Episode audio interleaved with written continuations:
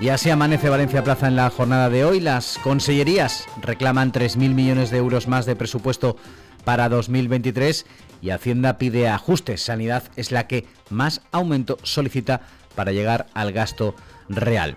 Y la patronal toma la bandera del agua y las inversiones para consolidar la unidad empresarial en Alicante. La CEP se pone al frente de las protestas para vencer reticencias provinciales. También hoy en Valencia Plaza nos cuenta Pablo Plaza que Valencia subirá un 325 el impuesto de plusvalía para pisos vendidos en dos años. El ayuntamiento se prepara pues para aplicar un recargo contra la especulación en el mercado de la vivienda en palabras de su vicealcaldesa. La concejalía de Hacienda que dirigen los socialistas trabaja en la modificación del impuesto de plusvalías, el que se paga por el aumento del valor de los inmuebles a la hora de su compraventa, para aumentarlo a aquellos pisos que se vendan en menos de dos años de ostentar la propiedad. El proyecto de los presupuestos generales del Estado de 2023 recoge esta posibilidad de que los ayuntamientos recarguen hasta un 325% este impuesto en los mencionados casos. Una decisión discrecional de los municipios que el ayuntamiento busca adoptar y ser de los primeros en hacerlo.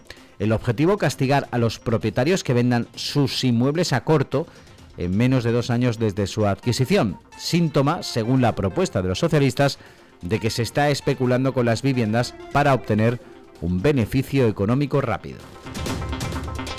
La tasa turística de 6 euros para pisos turísticos del PSPB revuelve al sector. Es el triple que para hoteles de 5 estrellas. Un sector que amenaza con recurrir. La vicealcaldesa explicó que el ayuntamiento busca combatir las personas, empresas y sociedades que utilizan lo que debería ser una vivienda para especular y ganar dinero. Por eso quieren poner esa tasa turística especial.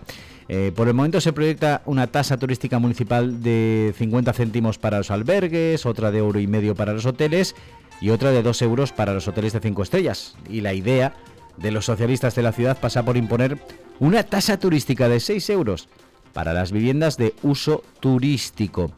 La medida, ni las declaraciones de la vicealcaldesa, han dejado indiferentes al sector. La Asociación de Viviendas de Alquiler para Estancias Cortas de la Comunidad recibieron la medida con estupor y la calificaron como de auténtica barbaridad. Criticaron el ataque a las viviendas turísticas, especialmente cuando se ha comprobado que durante estos últimos años de gobierno municipal han sido incapaces de ofrecer vivienda protegida a los menos desfavorecidos.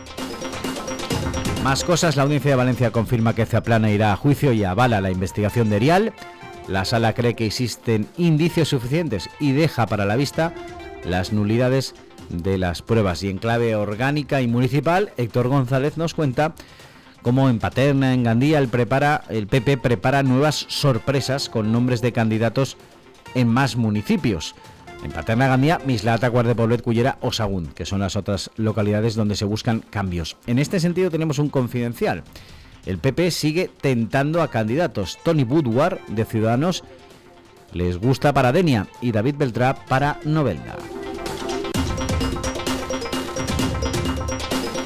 Y Estefanía Pastor nos cuenta que la Corporación Valenciana de Michas de Comunicación está más cerca de conseguir un director de administración tras los numerosos descartes para el puesto que se han realizado durante los últimos meses. La Comisión de Valoración del concurso ha propuesto a la hasta ahora gerente del Instituto de Investigación Sanitaria, la FE, Sonia Galdón, para ocupar el cargo.